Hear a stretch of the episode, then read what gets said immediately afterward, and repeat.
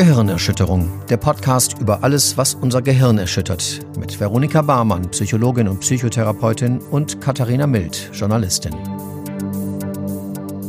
Herzlich willkommen zur neuen Folge von Gehirnerschütterung. Heute gehen wir aufs Ganze. Ja. Ich, ich sag, wie es ist. Heute behandeln wir mal meine Störung. Eine, eine meiner Störungen. Wir haben ja schon mal die ein oder andere halbe Störung von mir gemacht. ja. Jetzt kommen wir zur, jetzt kommen wir zu der, die ich, also ungelogen, meiner Meinung nach, äh, immer noch, die bei mir immer noch am meisten ausgeprägt ist, nämlich die Emetophobie, die, ihr habt es vielleicht aus der einen oder anderen Folge entnommen, vielleicht vor allem auch aus der letzten. Äh, ich habe nämlich Angst vor dem Erbrechen. Aber tatsächlich habe ich vor allem Angst, dass andere Leute sich erbrechen, muss ich gleich mal dazu sagen. Ja, das ich weiß ist gar nicht, ob das so. dann trotzdem ist. Ach, es ist auch so, Vero. Ja? Ja, genau, das sagst du richtig. Und zwar ist es die Angst vor jeglicher Art des Erbrechens. Vor jeglicher Art. Was da meint, ich erbreche selbst, andere erbrechen sich oder auch jeglicher Kontakt damit, wie zum Beispiel Bilder, Orte, Erzählungen und so weiter. Ich ne? krieg schon Gänsehaut und ich musste mich auch gerade so kurz schütteln. So ist es. Obwohl du ja weißt, ich werde jetzt nicht mich hierhin übergeben, sondern ich werde dir jetzt viel übers Übergeben erzählen. Und das reicht eben dann schon, damit du denkst, nee, danke, ich muss los. Genau. Ich bin einmal weg. Ja. Vero macht das hier eben alleine. Genau, ich ziehe das heute mal so durch. Es wird halt sehr langweilig und ich werde auch einfach irgendwann so stecken bleiben und dann so, ja, wisst ihr Bescheid, ne? Oder? Ja, wissen wir Fragen? Bescheid. Noch Nee. Fragen? Nee, Kara weg, ne? Tschüss. Ja, na gut. Genau. Ich sehe schon, wir müssen da durch. Es Konfrontation ist nichts. bestimmt Es die einzige Therapie. Ich weiß es jetzt schon. nichts. Ja. Die einzige Chance auf Heilung wird Konfrontation sein. Kleiner Spoiler, ist halt oft gut, ne? Ist hilfreich, habe ich mir Mhm. gedacht. Die Angst vor, vor jeglichem, äh, jeglichem Erbrechen, jeglicher Art von Erbrechen. Genau. Gibt es noch sonstige äh, Kriterien für die Diagnose? Ja, also die Vermeidung, ne? Ah ja. Ähm, also, Ach so, ich bin also nicht betroffen, wenn ich nichts vermeide. Mm, Ja, theoretisch wäre das so, ne? Also wenn du, das ist aber sehr unwahrscheinlich, ne? So. Weil es gehört ja eine starke Angst dazu, das weißt du ja. Und deswegen ist das wahnsinnig unwahrscheinlich, dass einer dann nichts vermeidet. Aber wenn das so wäre, dann wäre die Krankheit nicht da, ja. Also es gehört korrekterweise zu den spezifischen Phobien. Ähm, Mhm. Und da ist es ja so, ich weiß nicht, vielleicht findest du auch Spinnen nicht so gut. Wie sieht das aus bei dir? Also, also deutlich besser als Erbrechen. Ja, und wie wäre so eine erbrechende Spinne? Die würde mich, glaube ich, nicht tangieren. Aber wenn der Hund sich, sehr er- groß aber wenn der. Hund sich erbricht, Dann ist schon schlimm. ist gar, ist, naja, finde ich ganz schlimm. Ach krass, ja. Hund, äh, Ab welcher Hund, Größe geht's denn dann los? Meerschweine können ja nicht. nee, ich will es gar nicht verlachen. Ähm, aber das ist aber lustig. ja, ich wollte eigentlich als Beispiel bringen, dass viele sagen, ah, Spinnen finde ich nicht so gut. Ja, aber solange man nicht in seinem äh, Leben eingeschränkt wird dadurch, würden wir halt auch keine ähm, Phobie diagnostizieren. Hä? Sondern, also der Leidensdruck ist halt entscheidend für Ach die so. Diagnose. Wenn ich jetzt sage, ja, Spinnen finde ich nicht so gut, aber gut, wenn da eine ist, mache ich es halt weg, finde ich Ja. halt auch nicht cool, Ja. dann würden wir keine Phobie diagnostizieren. Ja, Ne? dann bin ich nicht, äh, habe ich keine Spinnenphobie. Nee. Ich mache die weg. Ich finde die unangenehm, aber ich mache die dann weg und gut ist. Ja, so dachte ich es mir nämlich. Ne? Ja, ah ja. Genau. Und Jetzt habe ich es verstanden. ja, es gibt einen Zusammenhang. Ah, wenn du Spinnen auch nicht so gut findest, dann hast du Dann- eine Arachno, Arachnoemetophobie und das ist die Superversion. genau. Dann hilft nur Spinnen kotzen. Soll man nicht so und so viele Nicht von schlucken? Spinnen ankotzen. Ist, Das ist, oh Gott. nicht, ist nicht dieses geile Gerücht, Ja. man schluckt in der Nacht so und so viel Spinnen? Oh ist Gott. So richtig Jetzt hör auf. Humbug. Es wird ja immer schlimmer ja, hier. niemand hört diese Folge an. Alle so klack, klack, klack, alle Emetophobiker schon von Anfang an so, nee, danke, ey, brauche ich nicht. Und jetzt alle Spinnenphobiker dazu. Sorry, Leute. Wir haben, vielleicht haben wir inzwischen alle abgeschaltet. Ja. Bestimmt. Es ist nämlich tatsächlich, es ist extrem häufig, ne? Emetophobie? Ja. Ja, No, fast so häufig wie Arachnophobie bestimmt. Also die offiziellen Zahlen zeigen eigentlich was anderes. Und Ach. zwar die Dresden Mental Health, da haben wir es schon wieder mit F, wie ihr wisst, Study. Die ähm, hat eine Häufigkeit von 0,1 Prozent ergeben. Das ist jetzt nicht so viel. Nee. Aber Ich bin mir da nicht ganz so sicher, weil das wird auch oft als die unerkannte Krankheit ähm, benannt. Viele wissen gar nicht, dass das eine Krankheit ist. Ja. Weil, wenn ich nämlich sage, oder das wirst du ja besser kennen, nee, übergeben, so, ah, nicht so mein Ding, das ist äh, ekelig und äh, wenn ich die Kinder schon sehe und die so leicht, äh, dann kriege ich, dann werden ja alle sagen, ja, ja, finde ich auch doof. Weil es sagt ja jetzt keiner, nö, finde ich geil. Also Kotze, mein Ding, so, ne? Also gibt es vielleicht auch welche. Gibt's aber, bestimmt. Ja, mit Boah. Sicherheit. Genau. Aber ähm, deswegen fällt es eben nicht auf, dass es sich um eine Störung handelt. So, und deswegen weiß ich nicht, ob die Dunkelziffer nicht doch ein bisschen höher ist, weil ich kenne halt allein schon relativ viele Betroffene. Und das ist ja immer ein ganz guter Indikator zumindest, ne? Wenn man jetzt niemanden in seinem Freundeskreis hat, der das hat, dann ähm, kann man davon ausgehen, okay, dann ist es wahrscheinlich wirklich auch selten. Aber so müsste es ja bedeuten, ich hätte jetzt einen speziell ausgewählten Freundeskreis mit wahnsinnig vielen Emetophobikern. Ja, wer weiß. Du ziehst die an. Das kann schon gut sein. Ich bin eine von den vier Personen, ne? Genau, ich bin zum Beispiel Therapeutin und mir erzählen es die Leute dann vielleicht häufiger. Man kann Ja. jetzt schon ein paar konfundierte Variablen daran ziehen, aber ich glaube, diese Zahl ist leicht unterschätzend. Ich kenne tatsächlich eine andere Person. Also eine Freundin von mir hat es auch. Ah, okay. Wir sind zu zweit sozusagen. Ein Duo. Und witzig ist auch, dass wir da eine ähnliche Vorgeschichte sozusagen haben. Ah, okay. Wie hat das denn angefangen bei dir? Also wie das angefangen hat, weiß ich nicht. Das ist typisch. Der Onset Aber- liegt häufig in der frühen Kindheit. Aber er, nämlich weil das, weil was tatsächlich mit Erbrechen in meiner Kindheit äh, zu tun hatte, ist halt die Migräneerkrankung meiner Mutter. Die hat sich halt ja. sehr häufig übergeben müssen, als ich klein war. Ja, das ist auch mega beängstigend. Genau, das da fand sind die auch Erwachsenen plötzlich nicht mehr Herr ihrer Ja, Sinne und so. schrecklich, ja, ja, Kontrollverlust und Fall. so ja, übel. Und bei der Freundin von mir, die das auch hat, war es so, dass ihre Schwester das hatte. Dass Ah, sie ja. immer ständig gekotzt hat, Ja. wenn sie im Auto gefahren sind, glaube ich. Ja, das ist häufig, dass Leute bestimmte Ereignisse oder unangenehme Ereignisse damit ähm, verbinden. So, Ja. Ne? Aber das wiederum ist ja auch sehr häufig, ne? Weil es ist ja selten, dass irgendwie sich jemand übergibt und äh, das ein cooles Event ist irgendwie, ne? Also in der Regel ist das ja, Ja, das negativ, stimmt. ne? Ja. Deswegen ist es auch es naheliegend, diese uns- Störung zu entwickeln. Ja, auf jeden Fall, genau. Und das war halt bei uns beiden dann eben relativ viel. Also, dass, dass es so sehr präsent war, sozusagen. Ja. Ne? Ja, ja. Ja. Ja, und halt auch ein Zeichen von Alarm, ne? Das Ja, ist ja. halt bei so einer Sache ja auch, ne? Aber lass uns nochmal zurückgehen zur äh, Frage der Definition. Also, du hast gesagt, die Angst und Vermeidung.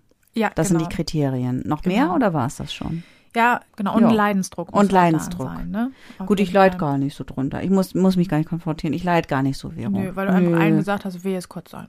Ja, ist einfach klar, dass das ich gehe dann einfach, No-Go ich, ich ist. guck dann weg, so, und dann geht's eigentlich. Eine kuriose Geschichte zu Emetophobie ist übrigens, die ich neulich gehört habe. Ähm, da waren Menschen mit einer Schulklasse unterwegs, ne, und die haben sich dann da irgendwie was eingefangen, leider. Und dann ähm, haben sich Kinder eben übergeben und da war jemand, der betroffen ist und die ist halt sofort reißaus gegangen, hat gesagt, oh, das kann ich gar nicht mit ansehen. Und dann war die andere Kollegin so, ja, besten Dank, jetzt kann ich den Scheiß hier alleine äh, machen. Und dann kam die aber wieder und hat gesagt, ach so, nee, nee, wegmachen ist kein Problem. Also die fand sozusagen nur den Akt des Übergebens Ah. grauenvoll Ja, und das, den Rest dann halt nicht. Was ich halt echt krass finde, weil das ich finde auch, ja, aber das ist bei mir tatsächlich auch so, wegmachen kann ich auch besser als das sehen und begleiten. Ach krass. Ja, ist bei mir auch so. Ja. Also ich muss sagen, ich hatte Also ich habe auch Panik halt, mich anzustecken. Das, Mhm. ne, so, das ist auch uncool. Daran, wenn man es dann auch wegmachen muss, ziehe ich auch Handschuhe an. So. Ja. Wasch mir 23 mal gründlich die Hände. Aber das kann ich besser und mache ich dann auch. Alles sauber und Wäsche waschen und keine Ahnung. Aber äh, als jetzt da, da dem Kind äh, die Haare halten und es beruhigen, weil ich immer nur denke, oh Gott, oh Gott, wie soll ich da ein Kind beruhigen, ja, wenn ich selber innerlich komplett durchdrehe. Ja, ja, ja, muss man ja irgendwie, ne? Ja. Ja, ja, ich hatte letztens auch gar nicht so lange her so ein Event tatsächlich. Ist lange genug her, Katha. Aber da war ich auch überrascht, weil ich da aus dem Tiefschlaf äh, von einem meiner Nachkömmlinge überrascht wurde. Und es war krass, ich bin wie so ein Ninja durchs Haus und habe in wirklich in Millisekunden war der Boxenstopp irgendwie erledigt, indem ich äh, das Kind mit Handtüchern beworfen habe, sofort Schüsseln parat hatte und wirklich innerhalb von 30 Sekunden war das Ding einfach erledigt. So. Hm. Deswegen, also das zum Thema Wegmachen, so, ja, gerne macht das bestimmt keiner, ne? Aber Ja, aber es geht. ja auf jeden Fall. So, wollen wir mal testen, ob ich das habe? Ja. Oder was machen wir jetzt als erstes? Ja, können wir machen. Ich habe dann nämlich so einen Test mitgebracht. Sehr schön, das Also, freut mich. also eigentlich hast du ihn mitgebracht, aber ich habe ihn jetzt hier. Du hast ihn mir gegeben, Ist das äh, zufällig damit der ich von, ihn mit dir mache. von Mark Boschen et al? Oder wie, ich weiß gar nicht, wie man das ausspricht. Das klang mäßig Ist professionell. das Bossen, Bosken, Boschen, Bosch. Bosken? Wie soll man das jetzt rausfinden? Boschon. Boschon. Wie soll man das jetzt rausfinden, wie Ich der google Typ? mal. Psychologist wird mir gleich Ja, vorgeschlagen. das ist super. Mark Boschen von der Griffith University. Also von der Griffith. aber auch Von oder der auch, Griffith. Wie sind wir gleich ein hier? aber es gibt auch Mark Boschen Bremen und Umgebung, Student Hochschule Bremen. Krass. Welcher ist es denn? Okay, er ist sehr jung. Nur musst du den Gewesen. erwähnen, wenn wir den Fragebogen verwenden wollen. Ach so. Deswegen. Ja, wir nehmen den Frage, ja, wir nehmen den Fragebogen und zwar den von Mark Boschen, David Veal, Nell Allison und Tamara Riddell. Sehr schön. Äh, er ist leider englischsprachig, aber ich werde das simultan ins Deutsche übersetzen, damit keiner was merkt. Ist gar Oder? kein Problem für uns. Wir haben hier Nee. 13 Fragen und du kannst entweder antworten mit, äh, dass du stark widersprichst, Mhm. also stark widersprechen, widersprechen, du bist unsicher, ja, drei. Äh, du stimmst zu, gibt vier Punkte oder du stimmst stark zu, dann gibt es fünf Punkte. Mhm.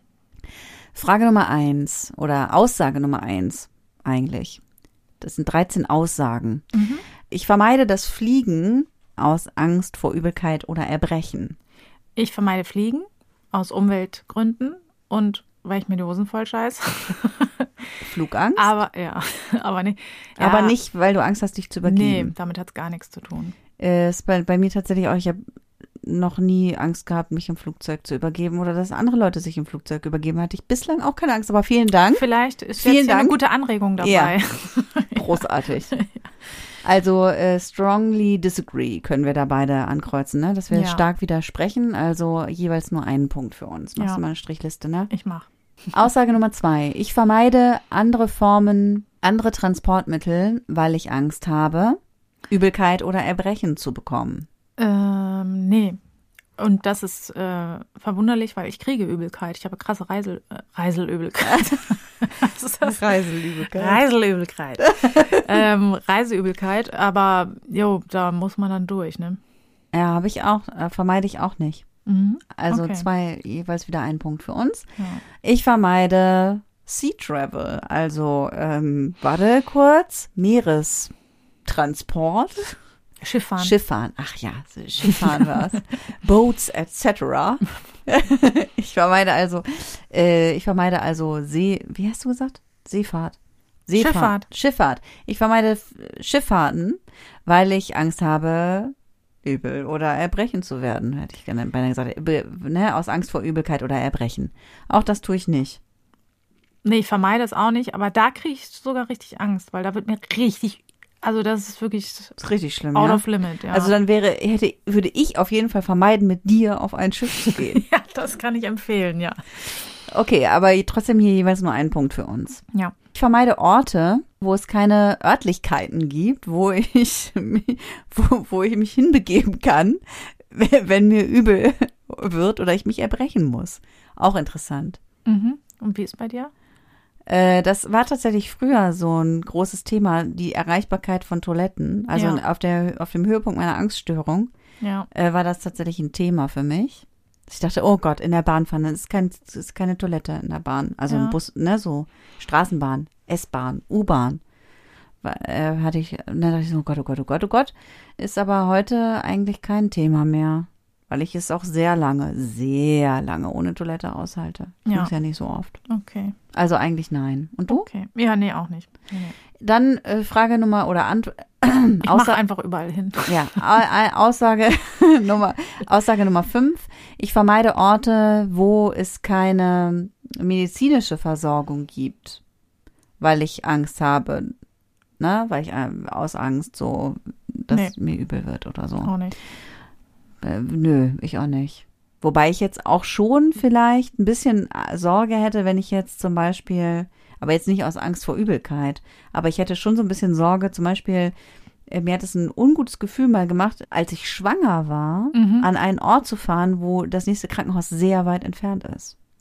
Ja, gut. Medizin, also Ja. ne, ich kenne grundsätzlich diese Sorge, Ja, ja, medizinische Versorgung nicht zu bekommen, aber tatsächlich hat es bei mir nichts mit Erbrechen zu tun. Also wieder nur ein Punkt. Ich vermeide, äh, ich vermeide schnelle Aktivitäten wie äh, hier Fahrten in einem ja. Karussell oder so, 100 ne? Karussellfahrten, weil ich mich übergeben könnte. Das vermeidest du aus Angst? Ich vermeide das auf jeden Fall hundertprozentig. Und aber das Übergeben steht nicht im Vordergrund. Wovor hast du Also, denn Angst? Naja, ich übergebe mich ja, weil mein Kreislauf komplett kollabiert und das ist halt hart unangenehm. Also es ist eigentlich der Kontrollverlust. Ja, aber das ist beim So. Erbrechen auch so, kann ich dir sagen. Beim Erbrechen hast du auch Angst vor dem Kontrollverlust. Ja. Ja, also, aber da kann man sich so ganz entspannt reingeben. Ach so. In meiner. Ah ja, in deiner Vorstellung. Ja. In meiner ist es ein bisschen anders. Aber okay. Also tatsächlich durch das habe ich jetzt gerade auf dem Freimarkt, auf dem hier hiesigen Bremer Freimarkt, Kirmes. auf der Kirmes, bin ich äh, tatsächlich, obwohl ich wirklich in Frisbee immer Angst habe, dass mir jemand gegenüber sitzt, der sich erbrechen könnte, Oh weil ja. das so ein, Ja, das ist ja, ein ja. Karussell, es geht schon auf den Magen. Ich fahre es sehr gerne, ich muss mich auch, aber ich hatte auch diesmal, ich hatte richtig große Angst vorher, weil ich dachte so, oh Gott, und wenn ich mich erbrechen muss, oh Gott, ich bin das halt seit wirklich ohne Witz 15 Jahren nicht mehr gefahren und ich bin vor einem Jahr oder so schon mal Breakdancer gefahren und habe gedacht so, okay, mir war hinterher ganz schön übel, was ich halt von früher überhaupt nicht kenne und da dachte ich so, okay, Frisbee ist nochmal eine Nummer härter. Ob ich das jetzt gut überstehe, ich weiß es nicht, aber ich hatte richtig Bock und dann bin ich reingegangen und äh, ich fand es auch richtig cool, mir ist auch überhaupt nicht schlecht geworden, aber das ist immer schon so ein bisschen an der Grenze. Also ja. ich würde jetzt, aber nicht aus Angst vor dem Erbrechen. Ich hätte auch eher Angst, dass es einfach zu schrecklich ist. Oder Auf so. jeden Fall. Aber da hatte ich tatsächlich, ich habe kurz überlegt, ob ich es lasse mit dem Frisbee-Fahren, wegen, weil ich dachte, oh Gott, und dann wird mir übel. Ja, ja, okay. Dann Ich war, ja aber ich, aber ich bin ne? reingegangen. Ja, voll krass. Also echt dicke Eier. Ich würde es auf jeden Fall gar nicht, also auf keinen Fall. Ich gerate in solche Situationen immer rein, weil dann immer People kommen und sagen, ja, ja, aber du bist so Angsttherapeutin, ne? Kannst ja jetzt hier nicht kneifen, ne? Und Ja. äh, ja inzwischen kann ich ja sagen, doch, Leute, kann ich. Ja, wenn man es aber nicht verträgt einfach, Ich dann, einfach nur schlimm. Ich Ja, habe man muss einfach das- Todesangst bei. aber ja gut, okay, das ist natürlich dann wieder Angst. Aber ich meine, wenn man es jetzt wirklich nicht verträgt vom Kreislauf her, ne? Oder ist das, ist das alles nur eine, also es ist, eine ist ja eine? Angstreaktion. Ach so. Ja, ja, es ist, ich glaube, das liegt an der Angst. Also ich Ja, hatte zum Beispiel das letzte Erlebnis, was ich hatte, war Condor. Vielleicht kennt es noch jemand. Das ist Ja. auch so ein richtig abgerocktes, 100 Jahre altes, das glaube ich aus den 70ern oder so. Mhm. Und irgendjemand meinte, das würde nur auf dem Boden sich bewegen. Das ist ja auch so dreist. Aber du weißt, ne? dass ein Kondor fliegen kann? Ja, gut. Voll draufkommen können. Keine Ahnung, ich hatte zu viel Angst. Meine Kognition war schon eingeschränkt.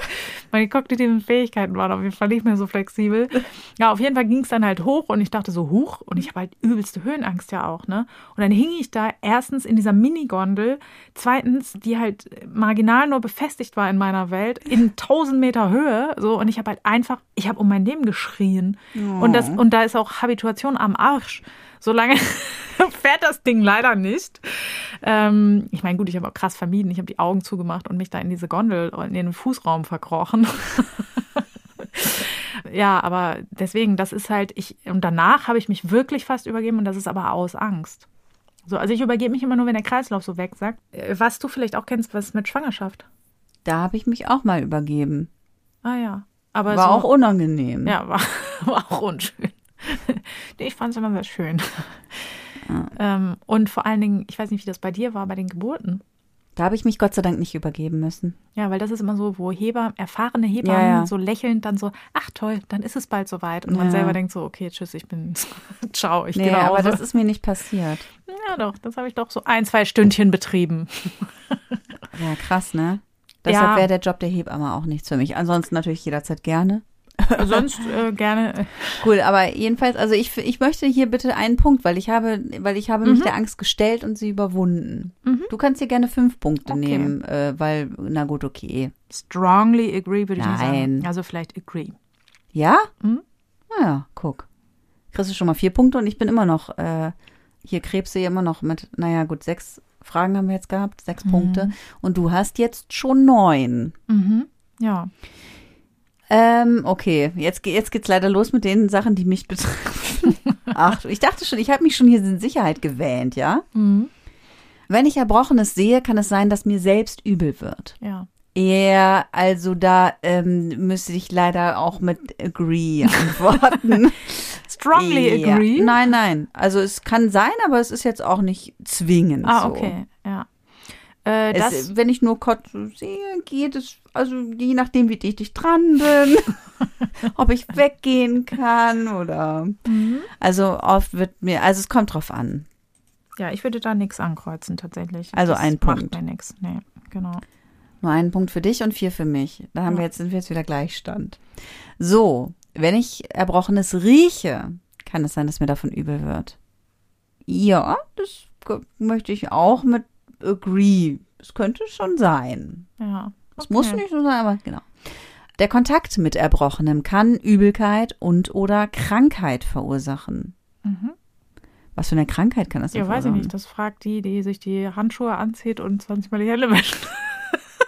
Ja, aber Was es für eine Krankheit kann das wohl auslösen? Ich weiß es nicht. ja, aber ich meine, das kann ja immer Vielleicht eine Krankheit auslösen. Das kann ja immer eine Krankheit auslösen. Das ist ja jetzt kein Krankheitsbild, dass es eine Krankheit auslösen kann. Naja, ich räume zum Beispiel die Speie weg von meinen Speiern Ja, und ich habe nicht das Gefühl, dass ich dadurch krank werde. aber du kannst dich ja dadurch sehr, also ich meine, das ist ja nachgewiesen, dass du, wenn du Kontakt mit Erbrochenem hast, dass es dann auch nicht unwahrscheinlich ist, dass du dich dabei ansteckst. Ja, aber I strongly disagree halt. aber hier steht, du? Das ist ein freies Land hier. der Kontakt du? mit Erbrochenem kann Krankheit verursachen. Ich meine, das ist doch ein Fakt. Das ist doch jetzt nichts, worüber wir diskutieren müssen. Das ist halt ein Fragebogen und es ist freiwillig, was du ankreuzt. Und ich sag halt nö. Natürlich kann das sein. Aber das würde ja jeder vernünftige Arzt würde das ja sagen. Natürlich kann der Kontakt mit Erbrochenem Krankheit Okay, auslösen. Also du hast 15 Punkte und dann hätten wir 20. Nein. Ja? Nein. okay, also es geht lustig weiter. Ich, verdammt, ich lose gleich richtig ab. Also ich vermeide Erwachsene, die wahrscheinlich erbrechen. Also da würde ich jetzt fünf Punkte mir geben. Okay, gut. Dann haben wir 25. Verdammte Axt. Und du? Vermeidest du Erwachsene, die sich übergeben? Ja, da würde ich mir sogar auch eine 2 geben. Also, wenn jetzt mein ne, angetrauter Gatte sich übergibt, also da stelle ich mich jetzt nicht daneben, ne? Nicht. Aber halt, also jetzt nicht, weil ich dann denke, es greift auf mich über, sondern einfach, weil ich auch ihm die Erniedrigung ersparen möchte, ehrlich gesagt. Weil, Also ich auch, wenn, wenn ich irgendwie mich übergeben muss oder so, ne, dann schreie Also, ich einfach ja. nur, bleib weg. ich finde das jetzt persönlich, also ich fühle mich da jetzt nicht sexy bei, muss ich Ja. ganz ehrlich gestehen. Also, würd, also so ein bisschen. Genau, ich würde mir da mal zwei Punkte geben. Ja. Dann gibt die nächste, gibt's die nächste Frage, die heißt, ich vermeide Kinder, die wahrscheinlich erbrechen. Da muss ich mir wohl auch fünf Punkte geben. Ja, da würde ich mir vielleicht, ja, nee, da würde ich mir keine Punkte geben, ehrlich gesagt, weil, Aber dis, also zwei halt Punkte ist nicht. disagree, ne? Also eben, wenn du dir jetzt eben zwei Punkte gegeben hast, das ist disagree. Strong Ja. disagree. Ja. ja, genau, jetzt würde ich Ja. strongly disagreeen. ja, okay. Dann gibt es noch äh, jetzt die vorletzte Aussage. Ich vermeide Orte, an denen andere erbrechen könnten. Äh, würde ich auch beneinen. Naja, also äh, letztlich, aus, der, aus der Perspektive einer Betroffenen gesprochen, ist ja jeder Ort ein Ort, an dem andere sich erbrechen Ja, das können. ist auch wirklich so. Ja. Es ist ja so. Ja. Also von daher würde ich das jetzt nicht, Aber es gibt ja so Klassiker wie zum Beispiel Bahnhof, Volksfeste. ja. Also natürlich bin ich, also tatsächlich bin ich da mehr auf der Hut Mhm. Und würde dann auch Erwachsene, die sich so verhalten, als würden sie sich gleich erbrechen oder auch eben Menschen, die sehr, sehr betrunken sind zum Beispiel, Mhm. meiden. Ja. Aber ich vermeide diese Orte nicht generell. Also es ist jetzt zum Beispiel wie eben, ich gehe in Frisbee rein, Ja. obwohl ich weiß, die Gefahr besteht, dass da drin sich jemand erbrechen könnte. Weil ja, und generell auf dem ganzen passiert. Freimarkt. Und generell auf dem ganzen Ja. Freimarkt könnten sich Leute erbrechen. Also ich vermeide diese Orte jetzt nicht, aber ich vermeide schon Bars, wo die Leute extrem betrunken sind alle oder so. Die würde ich schon eher meiden wollen. Aber es ist, also, Ja, das würde ich auch sagen, aber bei mir ist es ein anderer Grund. Ich habe halt Angst vor Übergriffen. ja. Und das weiß ich nicht, wie es bei dir ist. Nee, ich habe schon Angst davor, dass Leute sich erbrechen. Ah, okay, ja. Dann Aber vor, Übergriffen habe ich weniger Angst. Ich habe natürlich, nee, ich habe eher Angst, dass sie auf mich raufkotzen. Das ist meine größte Angst. voll Entschuldigung. krass, ey. Ich werde lieber angekotzt als angemacht. Nee, ich werde, also ich habe schon dir große so ein mittleres Ding. Ja, so zwei, drei Pünktchen würde ich mal denken. Ja. Ne? Unsure oder eher, also, ja, dass ich jetzt Orte vermeide. Also wie gesagt, die Leute auf jeden Fall, die, die Orte Teils, teils. bin ich, ja, teils, teils, können wir vielleicht sagen. Ja, sagen wir mal unsicher, weil ich meine, jetzt so Krankenhäuser oder so würde ich halt schon auch, also Orte, wo Leute krank sind. Aber ja, es ist schwierig. Aber wir machen mal drei Punkte. Ich will ja auch jetzt nicht schummeln hier. Und die letzte Aussage. Ich bemerke körperliche Angstsymptome, wenn ich diesen ausgesetzt bin, sich erbrechen. Okay, Moment. ähm, ach so. Ich bemerke körperliche Angstsymptome, wenn ich Erbrochenem ausgesetzt bin. Mhm. Oder Erbrechen ausgesetzt bin. Äh, ja. Ah ja, würde ich auch Nein sagen. Also, ah, ja, das, okay. also ich würde sagen, ja, also vier bis fünf Punkte muss ich mir da wahrscheinlich Ja. geben. Er kriegt auf jeden Fall Angstsymptome. Ja, da bist du ungefähr, wenn ich mich jetzt nicht verzählt habe, bei 43. Eieieiei, jetzt muss ich mal in die Auflösung gucken, ne? Und der Cut-Off wären 22 Punkte. Das heißt, du liegst da richtig drüber. Also jetzt auch indiskutabel, ob das ein Artefakt ist oder so. Ja, La la la. ja aber spricht ja für, diesen, für dieses Instrument. Für den Test spricht auch Ja. für mich, dass ich meine gute Selbsteinschätzung hatte, ja, ne? na klar, ja. Ich bin mir meiner Ängste durchaus bewusst, um das jetzt mal irgendwie ins Positive zu drehen. Genau, und ich finde, es ist auch naheliegend, weil ähm, es würden vielleicht viele dabei viele Punkte bekommen und sagen, ja, aber ist doch normal. Also weißt du? Hm. So, aber ist es halt nicht. Nee, So, ist gar nicht so normal, Leute. ja. Hört ihr? Aber Ja. die meisten haben eh schon abgeschaltet. Als wir angefangen Viele- haben, erbrochen. Viele Oh Betroffene. Gott. viele Betroffene. Ja, wahrscheinlich wird das die Folge, die am meisten für Exposition benutzt wird. ja, Das kann sein, ja. Aber genau, lass uns doch nochmal darüber sprechen, woher das kommt. genau. Also, Weil das ähm, interessiert mich sehr. ja, und zwar könnte man hier eine alte Theorie heranziehen, die zur Entstehung von Phobien entwickelt wurde in den 50ern. Und zwar von Maura und Miller. Ähm, Maura. ja, er wird halt M-O-W, ne? So Maura. Ach Also- so, Maura. Maura, würde ich sagen. Maura und Miller. Miller war auf jeden Fall einfacher. Ich wünschte, ich könnte es ihm in die Schuhe schieben, aber Maura war dabei. Auch federführend. Genau, und zwar ist das die Zwei-Faktoren-Theorie. Psychologen unter den Hörern und äh, Ausbildungskandidaten äh, merken auf, weil das auch immer noch oft prüfungsrelevant ist. Und zwar hat man sich da überlegt, dass Phobien entstehen durch eine Kombination von zwei verschiedenen Konditionierungsarten. Konditionierung kennst du, ne? Hund, Glocke, Sabber, bla bla. Mhm, ja. Berühmtes Beispiel, war schon mal so in der Werbung oder so. Mhm. Und das ist die klassische Konditionierung, was bedeutet ein unkonditionierter Reiz, also zum Beispiel das Übergeben, und eine unkonditionierte Reaktion, wie zum Beispiel Angst. Ne? Also das kann ja passieren, dass jemand sich übergibt und dabei Angst hat. Ne? Ja. Kontrollverlust oder er sieht, dass sich jemand übergibt. So war es ja auch bei dir. Ne? Hast gesehen, dass deine Mutter sich übergeben hat, hattest Angst. Scheiße, was passiert da? Warum, ne? mein Gott, warum geht es ihr so schlecht und so weiter. Das ist beides erstmal unkonditioniert, aber durch das öfter gemeinsame Auftreten verknüpft sich das eben durch das Lernen. Und dadurch wird dann eben dieser unkonditionierte Reiz zu einem konditionierten Reiz, also das Übergeben oder das Beobachten, dass sich jemand übergibt, ist ein konditionierter Reiz, der direkt deine Angst auslöst. Ja. So, obwohl ja heute eine andere Situation zum Beispiel ist, ne? Weil wenn deine Kinder sich zum Beispiel übergeben, weißt du ja, gut, ist normal, machen die sowieso den ganzen Tag. Also, naja, das jetzt auch nicht, aber kommt sie vor. ganz selten. Ja, aber kommt halt mal vor, weiß man ja, ne, was man sich da einkauft mit den Dingern. Und das ist ja auch nicht, dass man dann äh, denkt, Gott, jetzt stirbt's oder so, ne? So, und deswegen, daran kannst du auch sehen, deine unkonditionierte, früher unkonditionierte Angstreaktion hat sich konditioniert auf den Reiz des sich Übergebens. So, ne? Genau, und das passiert als erstes, das ist die klassische Konditionierung.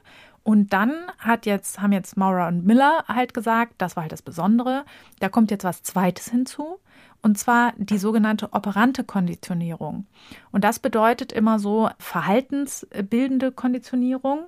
Und zwar, indem ich eben dann alles möglichst mit Übergeben vermeide. Mhm. Und das sorgt aber dafür, dass ich A, keine korrigierenden Erfahrungen mache. Das heißt, ich meine Angst sorgt dafür, dass ich das katastrophisierend darstelle.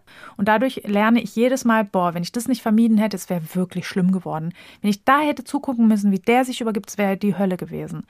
Und das führt eben dann dazu, dass die Angst aufrechterhalten wird und sich sogar verstärkt. Und damit hat man eben Phobien erklärt und es ist auch heute noch die Erklärung für viele Angststörungen. Es gibt natürlich auch Kritik daran. Ne? Man könnte zum Beispiel fragen, ne, warum gibt es dann so bestimmte Sachen, ähm, die Ängste auslösen und andere nicht? Ne? Wieso haben alle irgendwie Spinnenphobie und keiner hat Fliegenphobie oder was? Ne? Mhm. Ähm, das erklärt jetzt nicht alles, diese Theorie, aber schon ein ganz gutes Erklärungsmodell. Ja. Und so sind solche Phobien auch gut nachvollziehbar, ne? dass sich das bei dir so entwickelt hat, einfach. Ja, aber tatsächlich ist interessant, dass es bei mir, äh, also ich habe halt als Kind diese Erfahrung gemacht, so, aber dann weiß ich, im Jugendalter haben sich halt zum Beispiel äh, viele meiner Freundinnen immer betrunken mhm. und haben sich dann auch sehr gerne sehr viel übergeben. Und ähm, ich war halt dann immer diejenige, weil ich habe halt relativ spät ja angefangen, Alkohol zu trinken und war dann immer diejenige, die die Leute betreut hat. Ja, ich habe ihnen mhm. den Eimer gehalten, ich habe ihnen den Tee gekocht, ich habe sie nach Hause gebracht, ich habe ne, keine Ahnung, ja. ich habe mich dann immer um sie gekümmert. Und damals fand ich das noch gar nicht so schlimm. Also ich es hat mir damals noch gar nicht so Probleme gemacht das zum Beispiel ja mit anzusehen, ne? Obwohl das ja auch schon unter, unter, ich weiß gar nicht, und das ging tatsächlich erst los mit der, als es mir dann generell so schlecht ging und mhm. ich diese Angststörung ausgebildet habe, dass ich dann auch diese Panik, weil dann ist mir auch selber, ist mir ja tatsächlich immer wegen dieser ganzen Bauchbeschwerden, ging es mir selber eben immer so, hatte ich selber so viel Bauchschmerzen, dass ich selber mal Angst hatte, so Gott, und jetzt kriege ich Magen-Darm und keine Ahnung und jetzt, und dann hat das erst so angefangen, dass das so schlimm ja. geworden ist. Ja, also das spricht auch für die Entstehungsfaktoren, weil man Menschen, die das entwickeln, haben häufig eine hohe Ekelsensitivität. Das scheint dann gar nicht so der Fall gewesen zu sein. Und aber häufig zeigt sich Angst bei denen auf eine körperliche Art und Weise. Und das war ja dann bei dir auf jeden Fall der Fall auch. Mhm. Ähm, und es werden Körpersymptome als gefährlich deklariert. Und das sind ja zwei Sachen, die dann quasi noch dazugekommen sind mhm. bei dir. Und deswegen ist das gar nicht so unlogisch. Und man könnte auch damit argumentieren, dass vielleicht, wenn deine Freundinnen sich übergeben haben, dann war das so ein klarer Auslöser. Und man weiß dann ja auch, okay, das muss jetzt raus und dann ist auch gut. So, ne? Mhm. Da ist ja weniger so dieses Kontrollverlust äh, dabei, ne? Während wenn jemand eine Krankheit hat, ist das was anderes. Auch wenn jemand betrunken ist, ne, da steckt man sich ja nun sicher nicht an. Ne? Ja, das stimmt. So, und deswegen, das ist jetzt nicht ähm, ungewöhnlich, so wie du das entwickelt hast. Und auch, aber da, du hast schon recht, so klassisch wie natürlich diese Zwei-Faktoren-Therapie, äh, mhm. diese Zwei-Faktoren-Theorie das darstellt, so linear und einfach läuft es natürlich nicht. Ne? Also es mhm. ist selten so, wenn A, dann B und dann hast ja. es und dann wäre ja auch das Rückspulen ganz einfach so, ne? Ja. Genau. Ja, interessant. Aber auf jeden Fall habe ich mich immer viel mit Leuten umgeben, auch die, die gekotzt haben. Also es ja. war dann auch eben, also ne, in der Kindheit war es relativ präsent, dann so in der Jugend war es sehr präsent durch wirklich Freundinnen, die auch wirklich, also wo das schon Programm war, sage ja. ich mal, ne? Und dann im Studium auch und äh, da habe ich eben auch Freundinnen gehabt, also ich habe ja bei der letzten Folge einmal kurz erwähnt, der, die Mitbewohnerin, ja. die dann, aber das war ja auch relativ kontrolliert, aber ich hatte auch noch eine andere Mitbewohnerin, die auch immer sich so viel eher aufgrund von zu viel trinken und das war generell mhm. im Studium auch so ein Thema, sage ich mal, dass die Leute einfach zu viel getrunken haben und dann mhm. äh, sich übergeben haben und die eine Freundin, das weiß ich auch noch, die eine Freundin, die hatte nämlich immer ein Problem damit, in die Toilette sich zu übergeben. Die hatte Panik davor, in die, sich in die Toilette zu übergeben und deshalb hat sie sich mal woanders hin übergeben, was cool. auch uncool war. Geil. Da ist übrigens auch zum Thema Konditionierung. Einige meiner Nachkommen, ähm, du machst ja, wenn ein Kind spuckt, ne, mhm. gibst du ja eine Schüssel, ne? Weil ja. die kriegst du natürlich nicht übers Klo gehangen, so, auch gerade wenn sie klein sind. Ja. Und da haben nämlich einige meiner Kinder die Verknüpfung gemacht, die natürlich auch nicht richtig ist, der unkonditionierte Reiz Schüssel und der unkonditionierte Reis übergeben hat sich verbunden und Gott. die haben dann Angst bekommen vor der Schüssel, weil die gedacht haben, von der Schüssel müssen sie kotzen. So, Ja. das fand ich auch immer furchtbar. Das hat mir das Herz gebrochen, weil ich natürlich trotzdem nicht zulassen konnte, dass sie jetzt da ungeschoren ins Bett reiern, so. Nee, das Und will dann- man nicht. Nee, auf gar keinen Fall. Und deswegen, aber es tat mir immer so leid. Das ist auch ein typisches Beispiel für Konditionierungsprozesse. Ja, geil. Wer weiß, was die mal im Erwachsenenalter mit sich rumschleifen. Ja. Ach, da ist einiges. Die böse Schüssel. Einiges im Köcher. Ja. genau, da können Sie haben wir doch- einiges vorbereitet. Können sich was Schönes aussuchen Oh Mann, im ja. Laufe ihres Lebens. Tatsächlich fahre ich jetzt aber ja relativ gut damit, das einfach, ich sage mal im weitesten Sinne zu umgehen. Also natürlich, ich bin schon immer, also mir ist es schon lieber, wenn die Kinder zum Beispiel Bauchschmerzen haben, bin ich natürlich immer gleich so ein bisschen in Alarmbereitschaft. ja. Bin ich immer ganz froh, wenn mein Mann da ist, weil im Zweifel kann ich sagen, so du, ne, du regelst das und ich ich mach sauber, ich wasch, los ich wasch dann und so. Du, ich kümmere mich so um alles bisschen andere. Me-Time, ne? Genau. Da bin ich natürlich immer ganz dankbar. Aber also, wenn man, wenn ich jetzt keine kleinen Kinder hätte, dann, und das ging mir auch gut, also wie gesagt, in der Zeit, wo es mir wirklich schlecht ging, war das alles ein Riesenthema. Aber jetzt kann ich das eigentlich gut so ausklammern. Blöd ist halt immer nur, wenn Magen-Darm umgeht irgendwo. Ja. Dann bin ich natürlich schon immer sehr in hab acht das ist uncool. Aber ja, aber sonst kann man es doch eigentlich ganz gut ausklammern. Ja, in deinem Fall funktioniert das ja jetzt relativ gut. Oft haben ja Angststörungen leider die Angewohnheit, sich auszubreiten. Und auch Emetophobie kann wirklich ein richtiger Abfuck of Lifestyle sein. Das muss man echt sagen. Weil manchmal reicht das eben nicht. Und bei dir ist zum Beispiel auch ja der Fall, du hast eher Angst, dass andere sich übergeben. Anders liegt es aber schon, wenn man Angst hat, dass man sich selber übergibt. Ne? Weil dann scannt man sich auch auf eine andere Art und Weise und nimmt ähm, eben Symptome anders wahr. Da ist auch, gibt es auch so ein Experiment, was man auch häufig bei anderen körperlichen Angststörungen macht, wie Hypochondrie oder so, dass man sagt, konzentrieren Sie sich mal zwei Minuten nur auf Ihren Magen. Ich mag immer die Übung nicht, ich leite die immer nur ganz kurz an, weil äh, mir wird sofort schlecht. Das ist wirklich die Hölle. Wenn man sich ganz genau, könnt ihr ja mal alle ausprobieren da draußen, sich richtig dolle ähm, für eine Weile auf seinen Magen konzentriert, wird einem oft übel. Und wenn ich halt auf jeden Fall vermeiden will, dass ich mich übergeben muss und deswegen genau checke, wie sieht's aus in meinem Magen, dann produziere ich oft solche Symptome und dann hänge ich natürlich sofort in so einem Teufelskreis drin. Dann muss ich natürlich darauf achten, was esse ich denn, weil je mehr ich esse, umso besser äh, oder wahrscheinlicher wird es eben, dass ich mich übergebe. Das führt oft dazu, dass Menschen ihre Nahrungsaufnahme total einschränken, nur noch bestimmte Sachen essen oder nur noch zu bestimmten Uhrzeiten oder nur noch in bestimmten Positionen, zum Beispiel im Liegen, damit es auf jeden Fall drin bleibt oder ähnliches. Und da kann man sich dann schon eher ausrechnen, dass das sehr, sehr einschränkend sein kann. Auch wenn ich zum Beispiel, das machst du ja nicht, ne, aber wenn jemand jetzt Orte vermeiden will, ähm, wo jemand sich übergeben könnte, genau wie du es gesagt hast, ne, das sind ja eigentlich alle Orte, wo prinzipiell Menschen oder Tiere sich befinden. Ne? Und das kann dann natürlich schon ähm, sehr einschränkend sein, wenn man das Haus zum Beispiel deswegen nicht mehr verlassen kann. Ne? Oder auch bestimmte Sachen, so Auslöser, wie zum Beispiel Toiletten oder so. Ne? Wenn ich die schon sehe, dann denke ich nur daran. Oder viele andere Dinge.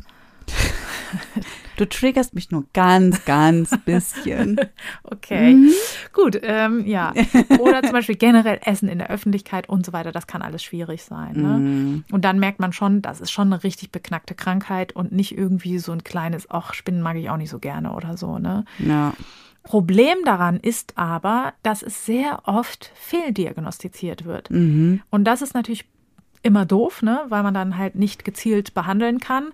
Und ähm, das liegt aber schlicht und ergreifend daran, weil es viele Übereinstimmungen mit anderen Erkrankungen hat. Ne? Also bei einer Hypochondrie habe ich auch Angst vor bestimmten Erkrankungen so, ne? Und da ist eben wichtig, bei einer Hypochondrie müsste ja damit einhergehen, dass ich bestimmte Angst vor einer Krankheit habe. Das könnte jetzt bei der Emetophobie sogar sein, dass ich sage, gut, Magen-Darm ist absolut mein Ding. Aber wahrscheinlich würde auch jeder Emetophobiker sagen, gut, ich werde jetzt nicht am Magen-Darm versterben. Ne? Und ähm, bei einer Hypochondrie bin ich schon der Meinung, dass diese eine Krankheit mich umbringen wird. Ja. Ne? Deswegen, da gibt es Verwechslungen. Dann ist es häufig so, dass es auch mit einer Anorexie verwechselt wird. Das ist immer, also das finde ich immer richtig platt, ne? weil ähm, es gibt viele Erkrankungen, wo man, auch seelische Erkrankungen, wo man Untergewicht entwickelt und dann wird sofort der Stempel Anorexie draufgepackt, was ja unprofessionell ist, weil das muss man ja die Hintergründe erfragen. Ne? Es gibt zum Beispiel auch die Schluckphobie, da haben Menschen Angst, äh, dabei zu ersticken zum Beispiel. Und da ist es eben auch so, dass dann oft eine Magersucht äh, diagnostiziert wird, was einfach nicht der Fall ist, ne? weil die Angst eben eine andere ist. Es hat nichts mit Zunehmen zu tun einfach. Ne? Mhm. Ne? Deswegen, das ist auch häufig hier der Fall. Dann ähm, läuft es auch oft unter der Sozialphobie, ne? weil natürlich die Leute sagen, wäre furchtbar, wenn ich mich in der Öffentlichkeit übergebe. Ja, aber so soziale Bewertungen spielen da eher eine untergeordnete Rolle oft, so, ne? Und auch mit einer Zwangsstörung wird es häufig verwechselt, weil eben Leute das vermeiden ganz stark und sich zum Beispiel auch die Hände waschen und dann immer Desinfektion dabei haben, weil sie halt wahnsinnig Angst haben, sich irgendwo an der Türklinke jetzt irgendeinen Magen-Darm einzufangen. Und da ist auch wichtig die Unterscheidung. Bei einem Zwang ist es immer Ich-Dyston. Das heißt, ich führe die Handlungen aus und denke aber, boah, was soll das? Mich nervt das. Ne? Mhm. Und bei einem Emetophobie oder bei einem Menschen, der von Emetophobie betroffen ist, wäre diese Zwangshandlung in Anführungszeichen, also das Händewaschen, Ich-Synton. Der würde sagen, wie du im Übrigen vorhin auch argumentiert hast, ja gut, aber man kann sich da ja auch anstecken. Ist ja mega sinnvoll, dass ich mir jetzt die Hände Ja, wasche. Ne? Du würdest ja nicht sagen, Gott, warum mache ich das den ganzen Tag? Nee, Ne? ich finde das total schlau. Ja, genau. Und deswegen auch da ist natürlich die Differentialdiagnose möglich und sollte auch genau gestellt werden. Man muss eben immer ganz genau nachfragen. Ähm, und das ist halt wichtig auch für die Behandlung im Grunde Ja. dann. Ne? Aber der, tatsächlich erkenne ich mich da in sehr, sehr vielen Dingen so krass wieder. Also es ist schon, ist ja schon extrem, weil auch als also eben gerade in der Zeit, wo es mir sehr schlecht ging, habe ich eben auch vermieden zu essen. Also ich habe Ja. vermieden viel zu essen, weil ich eben Angst hatte, dass mir davon schlecht wird. Mir war ja ständig schlecht. Ja. Und dieses auch immer ständig in sich reinhören, so Gott, wie geht's mir jetzt und grummelt der Bauch schon und was ist jetzt und keine Ahnung und also ne, diese Vorsichtsmaßnahmen, so mit Hände waschen und Kontakt halt zu Leuten vermeiden, die irgendwie Ja. Magen-Darm hatten. Also es ist auch bis heute noch so, ne, wenn ich weiß, deine Kinder hatten Magen-Darm, na, wollen wir vielleicht noch mal zwei Tage warten, bevor wir uns wiedersehen oder so, ne? Ja, ehrlich gesagt, wäre mir das schon lieber, kann ich jetzt gerade nicht gebrauchen. Hm. Ja. Und so, also das ist schon äh, extrem. Und äh, also ich habe damals halt auch, als ich, als ich das so krass hatte, ne, habe ich ja auch, ich hatte eben auch diese große Angst, mich in der Öffentlichkeit zu übergeben oder eben Durchfall zu bekommen, damals auch noch. Also es war, es war Ja. beides. Und habe dann eben, und das, äh, das ist dann ja eben so, und habe halt eben weniger gegessen, habe voll abgenommen. Und dann ist es halt eben darin geendet, dass ich halt fast gar nicht mehr das Haus verlassen habe, aus Angst, dass mir dann schlecht wird. Ja, So. genau. Und das, und dann diagnostiziert worden ist bei mir äh, hier Agoraphobie mit Panikstörung. das wollte ich jetzt gerade weglassen, weil das. ja, ähm, lass es mal nicht weg. Nee, genau. Dann, dann erwähne ich es mal. Ja, darunter wird es auch oft gefasst. Ja. Und zwar, weil ja Menschen, die von Agoraphobie und Panik betroffen sind, haben ja auch Angst vor dem Auftreten starker Körpersymptome in der Öffentlichkeit. Ja. Es ist aber was anderes und das verstehe ich auch nicht, wie man das.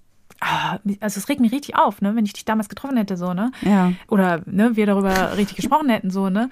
Es ist ja was anderes. Du hast ja nicht gedacht, dass jetzt du einen Herzinfarkt kriegst oder Nee, so, ne? hab ich nie Und gedacht, das, nee. Ja, und das müssen doch die Leute dich gefragt haben und dann gewusst haben, okay, es ist keine Das hat mir eigentlich Agoraphobie nie, und hat mich noch nie Panikstörung, jemand so, gefragt, ne? ob ich Angst hätte, einen Herzinfarkt zu kriegen. Es gibt halt ganz bestimmte Befürchtungen, die typisch Ja. sind für eine Panikstörung und die sind da einfach nicht gegeben. So, Ja. ne? Und ähm, wenn dir jetzt jemand irgendwie garantiert hätte, du musst dich nicht übergeben, wärst ja überall hingegangen. Dann wäre ja sofort dein Problem gelöst gewesen. Ja. Und das ist bei Agoraphobie mit Panik halt gar nicht so, ne? ja. Also, ähm, Ja, ich meine letztlich, also ich finde es auch krass, wie, also dass sie mich völlig, also ich, ich wurde halt nie darauf behandelt, noch nie hat mich irgendjemand auf. Total krass. Emetophobie behandelt. ja. ja, du dich selber Und ich dann halt das- so, ne? Ja, gut, wobei eben, also ich. Ja, sonst wäre es nicht ich bin- weniger geworden. Ja, aber ich habe halt, also weißt du, wodurch es weniger geworden ist, dass halt diese, die Therapie, die sie gemacht haben, war für mich auch hilfreich, weil Mhm. Natürlich diese, ich musste in Zügen fahren, Ja. ich musste Bus fahren, ich musste alles möglichen Sachen machen, die ich natürlich vermieden hatte. Genau. Und natürlich war es dann schon ein langer, aber schwerer äh, Lernprozess, zu merken, so ich kann diese Dinge tun und ach, guck mal, ich musste mich gar nicht übergeben. Das ist ja dann immer der Lernprozess, den man dann.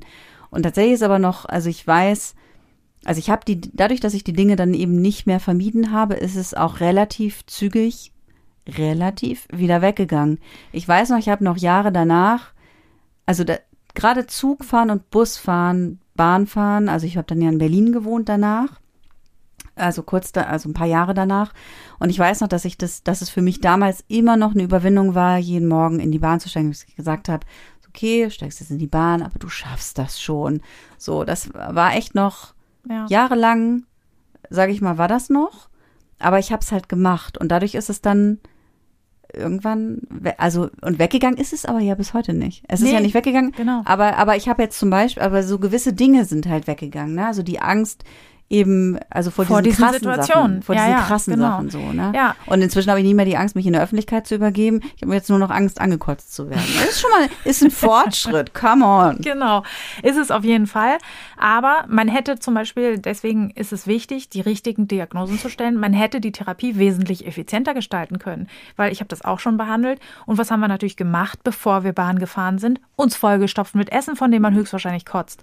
So, und dann wäre das nochmal eine andere Nummer gewesen. Das, was du gemacht hast, ist im besten Fall gestuftes Vorgehen, wobei die Top-Items halt ausgelassen wurden einfach. Ne?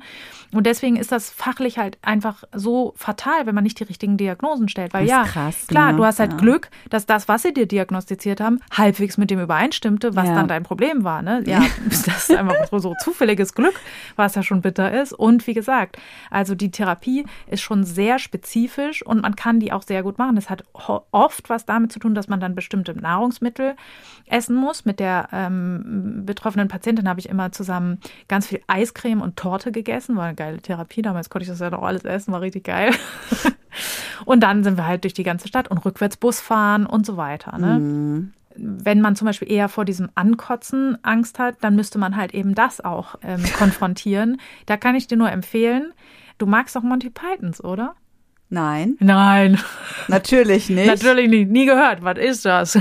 Das mag ich nicht. Und kennst, Und du rate den, mal, warum? kennst du den Sinn des Lebens? Ja, mag ich nicht. Rate mal, warum? Wegen der Szene, ne? Ja. Die ist wirklich challenging, muss ich sagen. Da wird selbst mir schlecht, obwohl ich echt wenig auf dem Ding score. Und es gab auch bei TV Total, ne? Bei TV Total gab es auch Gab's auch so einen einen Typen. Ne? Ja, oh. Äh, Wie der dann das Bier wirklich in so einer Fontäne auskotzt. Alter Schwede. Ah, Scheiße. Schrecklich. Genau, aber zum Beispiel diese Filmszene ist heiß. perfekt. Also ich danke Monty Pythons dafür, dass sie die erfunden, also dass sie das gedreht haben. Ein Segen für alle Verhaltenstherapeuten, Mhm. ähm, weil das anzuschauen, bis man habituiert, ist natürlich hilfreich. Aber So. ich, ich würde es eigentlich gerne lassen. Ja, das ist auch typisch für eine Angststörung, sage ich mal. Man hat halt nicht viel Bock. Das ist ja Nee. immer wieder, was ich sage. Wir haben sehr effiziente Behandlungsmethoden, die leider nicht so viel Bock bringen.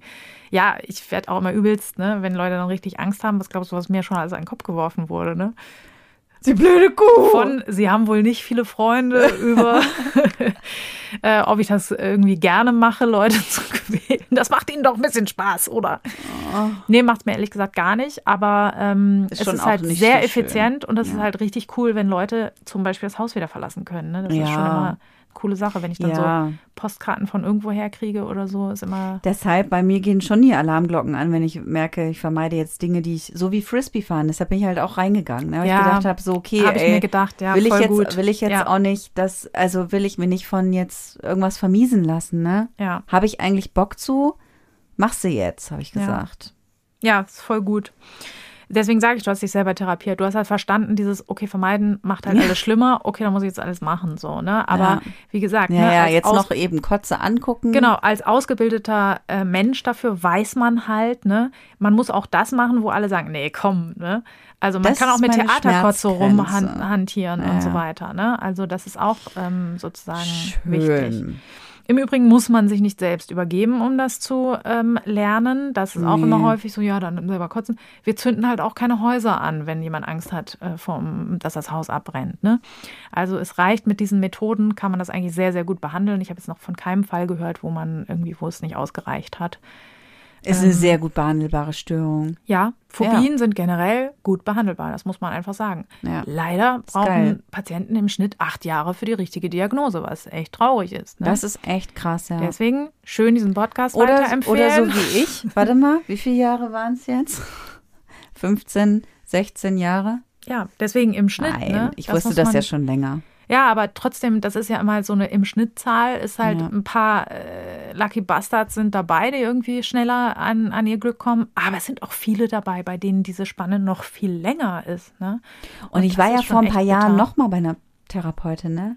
Ja. Meinst du, der habe ich das auch? Natürlich habe ich das auch erzählt. Ne? Ja, das ist. Hat sie nicht? Hat sie, Ja, ja. es tut mir wahnsinnig leid. Ich, ich fühle mich dann immer so verantwortlich irgendwie dafür. Aber ja. Ist schon, aber das ist schon erschreckend. Ich finde das schon erschreckend. Ja, und auch Kollegen, die, ich habe auch selber schon gehört von Kollegen, nee, das kann man ja nicht konfrontieren. Ja, das ist ja furchtbar. Da, also sowas kann man ja nicht machen. Podcast hören, dann wissen Sie, So. wie man das konfrontiert. Ja, also und ich rege auch alle meine, ähm, ich habe ja arbeite ja auch als Dozentin in der Ausbildung oder so, und ich rege alle an, raus mit euch, Ja. wühlt in den Mülleimern, wühlt in den Toiletten. So kriegt man diese Krankheiten weg und das ist wichtig, ne? Und wenn wir nicht mit gutem Beispiel vorangehen und wenn wir nicht sagen, na klar kann man das machen, ne? Mhm. Ja, die Betroffenen werden wohl nicht auf die Idee kommen, so von alleine, ne? Also du findest die Idee jetzt auch nicht, den Vorschlag fandst du jetzt auch nicht top, oder? Nee, so mit Ist Toiletten das eine Einladung zu einem Videoabend? Mit Toiletten und Mülleimern habe ich auch so meine Schwierigkeiten aus Gründen. Ja, ne? ja, ja, ja Aus auf jeden Gründen. Fall. Ja. Man kann sich auch schlau machen. Es hat sich inzwischen eine Organisation gegründet unter www.emitaction.org. Emit Action. Genau, das ist eine Seite von Betroffenen, die darüber aufklären, was für Symptome das sind, was das für eine Krankheit ist und die dafür sorgen wollen, dass diese Krankheit mehr Sichtbarkeit bekommt. Ist allerdings auf Englisch. Ja. Ja, das ist doch ein guter Tipp. Genau, damit das äh, sich verbreitet und eben schneller richtig diagnostiziert wird. Ja, weil Einfach. wie du sagst, 0,1 Prozent, das ist auf jeden Fall mehr. Das sind glaub auf das jeden auch, Fall mehr ja. Leute. Du würdest ja schon mal gar nicht in der Statistik auftauchen, Nee. weil man dir eingeredet hast, du hast was anderes. So. Auch meine Freundin wurde, glaube ich, auch nie darauf behandelt. Ja, ja, das ist selten. Das, Das, äh, nee, nee. wird oft nicht Ja, die erkannt. Leute denken so, ach, na ja, Ja, es ist, ich glaube, es ist wirklich dieses, ja, ist ja auch nicht schön. Kotzen findet ne? niemand gut. Nee, genau, ja. Aber Ja, es ist ja. halt ein bisschen ein anderes. Nicht gut hoch- ja, finden. ja. ja, und das kann halt, also wie gesagt, ich habe auch erlebt, dass einem das auch, wie du auch sagst, das kann einem schon richtig dreckig damit gehen, das kann Mhm. einen richtig krass einschränken. Genau, aber eben viele lau laufen dann so unterm Radar und funktionieren, sage ich genau. mal, ne? Ja, ja. Ja. Gut, ihr Lieben, dann danke ich euch fürs Zuhören. Dir, Vero, vielen Dank für die Gehirnerschütterung. Und wie immer freuen wir uns über eure Nachrichten, eure Ideen, eure Bewertungen. Genau, schreibt schön Bewertungen auf den gängigen Podcast-Portalen, weil das tatsächlich dem Podcast was bringt. Dann hören ihn mehr Leute. In diesem Sinne macht es gut und bis zur nächsten Folge. Das war Gehirnerschütterung, der Podcast über alles, was unser Gehirn erschüttert. Alle Folgen, Infos über das Projekt und wie ihr es unterstützen könnt, findet ihr auf gehirnerschütterung.com. Gehirnerschütterung mit UE.